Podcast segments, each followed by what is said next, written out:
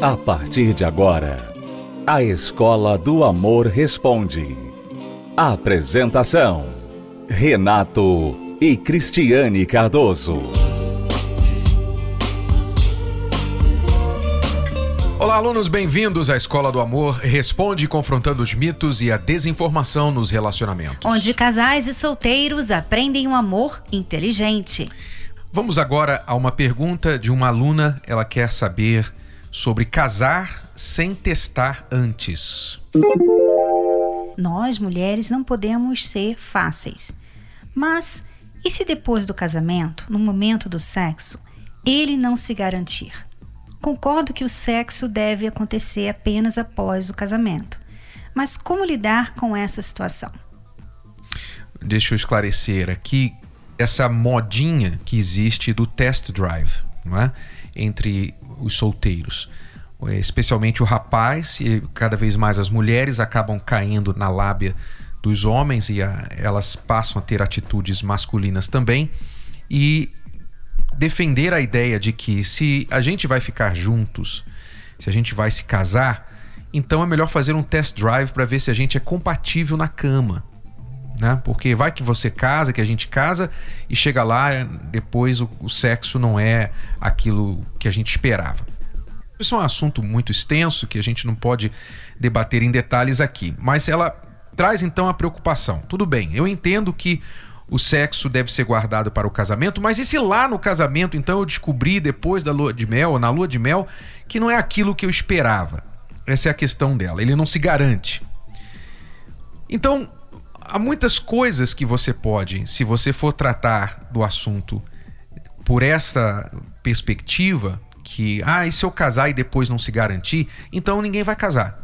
Né? Se for por essa perspectiva, ninguém vai casar, porque tanta coisa pode dar errado depois do casamento que se a gente for com essa atitude, então simplesmente a gente não casa. Vale até dizer aqui, Renato, que muitas mulheres, antes do casamento, têm sexo, tá? E depois se casam e não têm mais sexo, não querem mais sexo. É, o marido tem que ficar implorando para ter sexo com aquela mulher que tinha sexo com ele antes de casar. Quer dizer, muda depois do casamento. Então não quer dizer nada. Exatamente. O sexo antes do casamento não necessariamente garante que vai ser igual depois uhum. do casamento. Até porque antes do casamento, o sexo ele tem um contexto específico. O contexto do sexo antes do casamento normalmente é aquele contexto do proibido, é aquele contexto do bom, a gente está curtindo aqui enquanto né, nós não temos compromisso, compromisso né? responsabilidades né? de nada. Vamos, a gente está só se divertindo, curtindo. curtindo. Então, é um sexo normalmente com ênfase no físico, no prazer físico. Quando chega no casamento, o contexto é outro, é totalmente outro. E o contexto afeta e muito a relação sexual. Uhum. Então, não é nenhuma garantia que o contexto em que vocês têm sexo antes de se casar vá garantir que o sexo depois do casamento vai ser exatamente como antes. Isso é um erro muito grande. Como a Cristiane falou, o que acontece com muitos homens, por exemplo, e mulheres antes do casamento, com respeito ao sexo. O homem, ele teve várias mulheres, várias namoradas e foi sexualmente ativo com elas. Então era relacionamento relâmpago, ele tinha o prazer dele. Muitas vezes o homem solteiro, porque ele tudo que ele pensa quase que 24 horas por dia é sexo, então quando ele vai para a cama com uma mulher, ele é muito egoísta, ele não consegue nem se controlar. Então o sexo, a experiência sexual para ele é egoísta e para a mulher, ela fica a ver navios. Essa é a experiência sexual da maioria dos solteiros que quase ninguém fala. Né? Que o melhor sexo realmente está acontecendo entre os bem casados e não entre os solteiros que têm noites avulsas por aí. Bom, então, ele acostuma a ter o prazer dele quando ele está tendo sexo fora do casamento, de forma geral. Quando ele se casa, eu pergunto que experiência ele tem, qual a experiência dele, baseada nessas relações que ele teve antes de casar, para dar o prazer sexual à sua esposa. Só as piores. A experiência que ele tem é a experiência de satisfazer primeiro. Ele pode ter estado com 3, 4, 5, 10, 20 mulheres e a vigésima primeira que vai se tornar a sua esposa pode ser totalmente diferente das 20 anteriores. Então não garante experiência alguma para ele, a não ser experiência das situações erradas ou diferentes do que ele vai ter com a esposa. Então, é uma grande furada essa ideia de que não, nós precisamos fazer um test drive primeiro para garantir que o sexo vai ser bom lá no casamento. Isso nem sempre é verdade. É, e você pode, por exemplo, pedir que ele faça exame, né? No passado isso acontecia. Antes o noivo, né, o noivo e a noiva iam num médico e faziam exame só para testificar que os dois estavam saudáveis, que tá tudo direitinho, que não tem problema algum. Isso se fazia, sabe, no passado. Hoje, não sei se isso ainda se faz. Sabe né? por que, que se fazia isso no passado? Primeiro, pelos cuidados óbvios, é uma prevenção muito importante. Por exemplo, se o casal quer ter filhos e, e, a combinação sanguínea do casal às vezes não é aconselhável e várias outras coisas. Então, havia isso. Mas também uma das coisas principais, porque eles se preparavam, é porque sempre se soube, sempre se soube, desde o, os primórdios da humanidade, que se um homem e uma mulher são fisicamente sadios, eles estão em uma cama, nus, provavelmente vai rolar sexo. E eles vão acabar se descobrindo, eles vão acabar sabendo como dar prazer um ao outro. É para isso que é o casamento. Pra... Essa é a ideia da lua de mel. A lua de mel, você sabia que a lua de mel na Bíblia costumava durar um ano? Um ano de lua de mel? O recém-casado ele ficava um ano aliviado de obrigações militares, um ano para desfrutar da sua noiva, da sua nova esposa. Sabe para quê? Para que o casal se acertasse. Para que o casal tivesse o tempo necessário para se conhecer e se conhecer fisicamente. Então, o conceito era: se os dois têm saúde perfeita, é só questão de tempo até que os dois se encaixem na cama.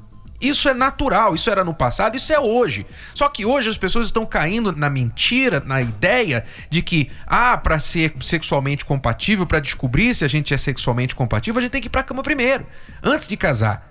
E como eu falei pelas razões anteriores, isso quase sempre é uma furada, porque a experiência que eles têm antes no contexto de solteiros não é aquilo que eles vão ter no contexto de casados. É.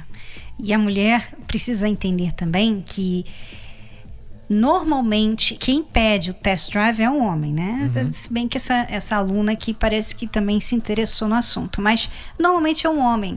E, e isso é uma, uma desculpa muitas vezes. Não é realmente um test drive que ele quer. Não. Ele fala isso aí para você pensar que é isso, mas não é test drive. Não, e dá a ele o direito de chegar para ele e falar assim: olha, hum, não gostei, gostei não. não. que é o que muitos fazem. Só que eles não chegam a dizer isso, eles simplesmente desaparecem. Não eles desaparecem, não, não voltam. Não é? Porque não, e, eles já conseguiram o que queriam. E muitas vezes, depois da relação sexual, o casal, até mesmo que fica junto, né, que está no namoro ou no noivado, começa a brigar, começa a ter assim um relacionamento mais agressivo do que antes da relação sexual, porque a relação sexual dá intimidade àqueles dois, né? Só que vocês não estão ainda na fase da intimidade, porque vocês ainda não têm um compromisso. Então agora você, mulher, que antes era valorizada por esse rapaz, né? Queria falar com você toda hora, queria estar sempre em contato com você, falava palavras bonitas. Agora, depois do sexo, ele já não vê mais necessidade, porque ele já viu você nua, ele já te, sabe, ele já te usou. Então ele não precisa mais conquistar, ele já conquistou. Então ele não trata você mais como antes, como alguém que queria conquistar. Agora já foi conquistada. Então você perdeu aquela aquela como eu posso dizer, aquele momento que ela podia manter até o casamento, em uhum. que ele teria que trabalhar, trabalhar para chegar naquela noite da lua de mel e e finalmente tê-la por toda. Não, ele já teve antes, então vocês começam a brigar, sabe? Começa, ele começa a não dar atenção.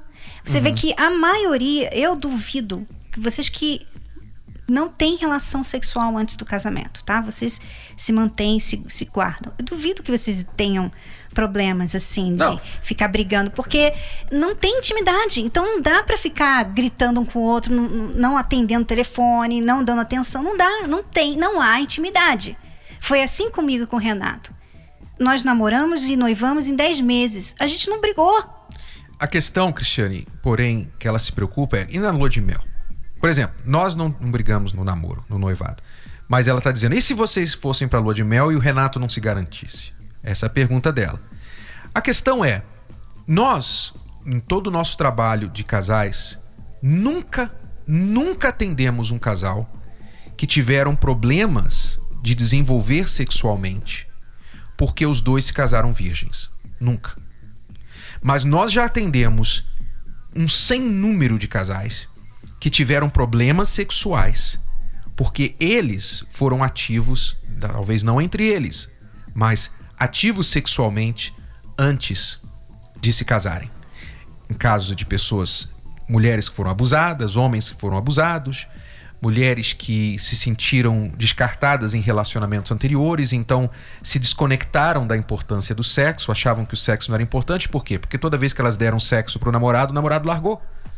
Então, bom, sexo não é tão importante assim para a relação. Então, problemas de ordem sexual, eles estão ligados normalmente à ignorância, ignorância no sentido você não entender o que é o sexo, e aos traumas sofridos ou às más experiências sofridas em relações sexuais anteriores. Nunca, raramente, por causa da virgindade. Ah, mas e se dois virgens se casam, como é que eles vão saber o que fazer na noite de, de núpcias? Como eu disse, como eu disse, você pode ter tido 100 mulheres antes de se casar com a sua esposa. Na noite de núpcias, ela vai ser uma mulher diferente. Porque nenhuma mulher é igual. E nenhum homem é igual. E nenhum, nenhuma pessoa responde, reage aos mesmos estímulos físicos, sexuais que outra pessoa. Então, essa história é uma grande furada. É uma grande furada. Entenda, meu amigo e minha amiga, que há um grande mito que a gente tem que explorar aqui, tem que desbancar aqui também, que a lua de mel dos casais sempre vai ser aquele êxtase. Isso é um mito. Normalmente a lua de mel é mais bola na trave, bola fora do que gol. Você entende o que eu quero dizer, não entende? Muito bem. É assim. A lua de mel da maioria dos casais, experientes e inexperientes, é mais bola na trave e bola fora do que gol. Por quê? Porque os dois estão começando a vida íntima juntos. É igual o primeiro beijo. É, e quando eles são virgens, é mais fácil, porque os dois estão começando, os dois estão se conhecendo, né? Então ninguém está usando uma referência que teve num relacionamento anterior. Não, é uma descoberta. Vocês estão se descobrindo. Então é mais fácil, é mais simples, né? Agora, quem já teve vários, normalmente tem muitas referências na cabeça e acaba trazendo aquela bagagem para esse novo casamento. E às vezes atrapalha, porque tem expectativas. Não, porque eu fazia assim, por que, que você não faz assado e tal? Então, complica um pouco mais.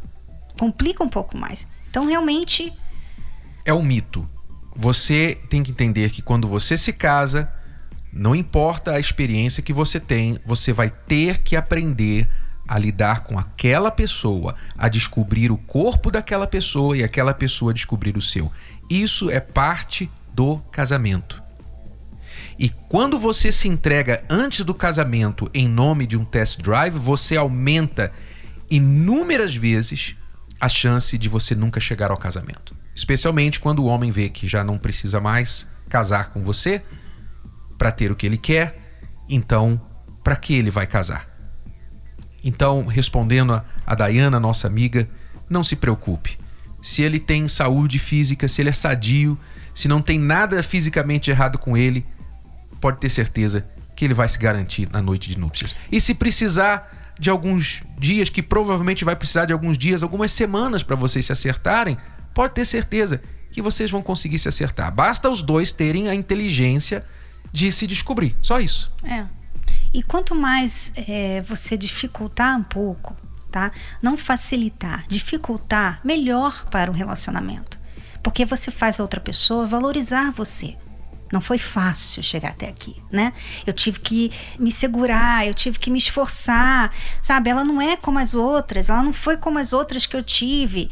Então, assim, ele dá mais valor a você. Então, dificultar é bom. Toda vez que vocês encaram uma dificuldade, por exemplo, vocês têm a dificuldade financeira, né? vocês vão ter que trabalhar mais. Quer dizer, tudo aquilo ajuda a valorizar ainda mais o relacionamento. Não, a gente tem que trabalhar porque a gente tem que casar. Então, tudo isso é bom. Toda vez que você facilita muito, tira o valor. Não precisa trabalhar tanto, não precisa se esforçar tanto, né? Exato. Você está ouvindo, assistindo a Escola do Amor Responde com Renato Cristiane Cardoso. Já voltamos.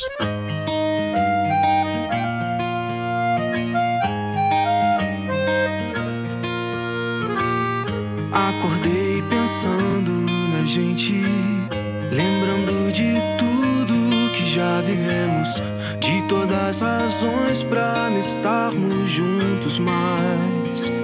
E nada faz sentido. E meu coração grita o seu nome, grita tão alto que mal consigo me expressar. O que eu queria mesmo é estar em teus braços. Mas preciso pensar, preciso pensar e lembrar dos porquês. Me disseram pra seguir meu coração, só me fez sofrer. Mesmo tudo dizendo que não, mergulhei de cabeça por você. Me disseram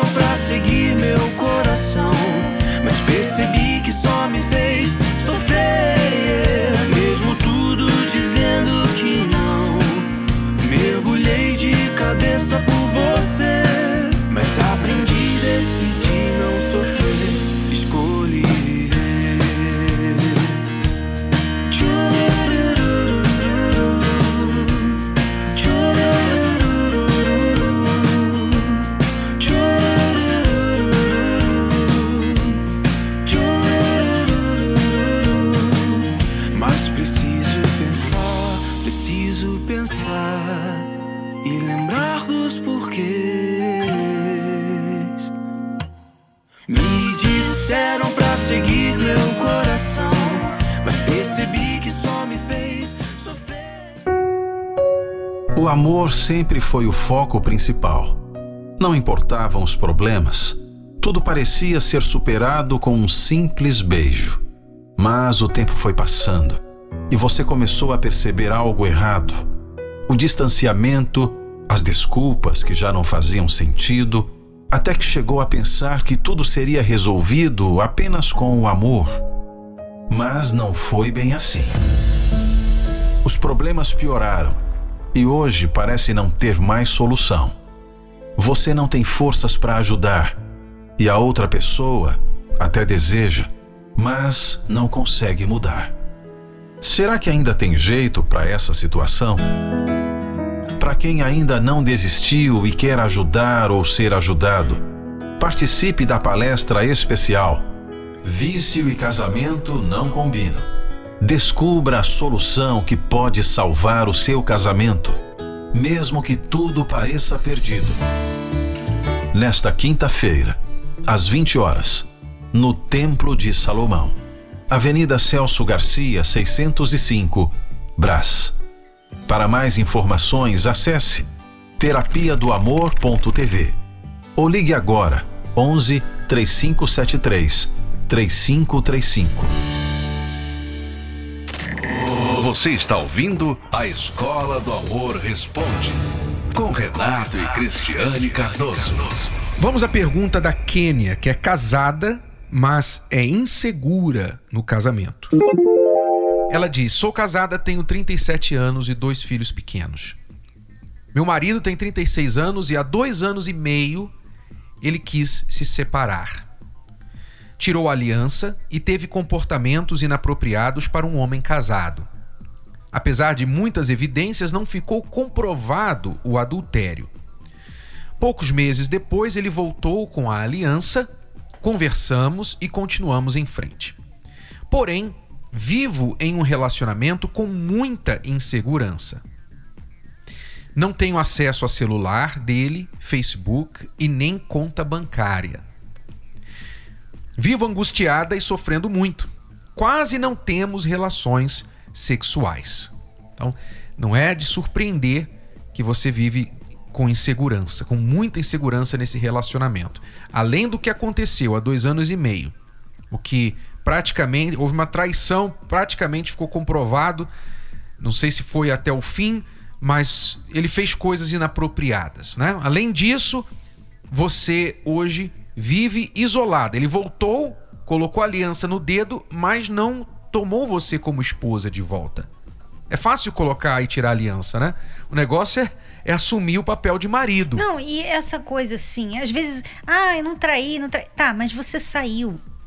Só de você sair, só de você largar o barco, né? Já fica com aquela questão: será que ele vai fazer isso de novo? Será que ele vai sair de novo? Será que vai dar um, um tchan nele de repente e ele vai querer sair desse relacionamento do nada para depois voltar?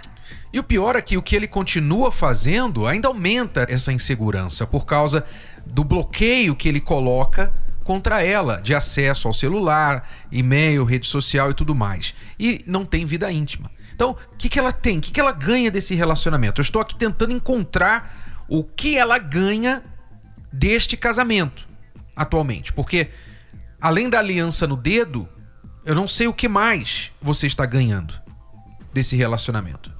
É, é muito pouco. É, muitos casais, Renato, é, é, muitas mulheres falam assim: ó, pelo menos eu tenho o pai dos meus filhos, né? Presente. É. Ela continua: Meu marido, desde adolescente, faz tratamento de depressão e síndrome do pânico. Fico pensando se a falta de sexo é por causa dos remédios ou não. Já conversei sobre isso, mas ele é muito fechado e não se abre direito comigo. A maior parte das respostas dele é não sei. É muito irritante, né? Eu imagino quão irritante é para você essa situação. Sei que ele tem muita dificuldade de se relacionar por causa de traumas de infância. Os pais dele se divorciaram quando ele tinha sete anos. Enfim, a história é longa. Estou muito infeliz. O que eu faço? Parece que ele vive do jeito que quer e não tem muita atitude para vivermos um casamento feliz. É, Kenny, você claramente precisa de um esclarecimento sobre esse relacionamento, sobre como lidar com esse relacionamento, sobre como ajudar o seu marido, porque obviamente ele tem problemas. Só dele sair e voltar, isso já mostra que ele tem problemas. Ele tem problemas que não estão sendo resolvidos. Essa questão, ah, ele é fechado, tá. E daí? Não está resolvendo nada não está sendo nada feito. Ele voltou, mas o problema ainda está ali. O problema vai se manifestar de várias formas. Ele pode hoje estar com você e amanhã. Você precisa buscar ajuda primeiro para você ter forças, para você ter alternativas. Há duas questões aqui principais, ô Kênia. Seu marido tem um problema e ele não está tomando atitude para resolver o problema. Tanto o problema pessoal dele, depressão, síndrome do pânico e essas faltas de atitude. Ele tem esse problema e você tem o problema que é ele. E ele não está reagindo à situação.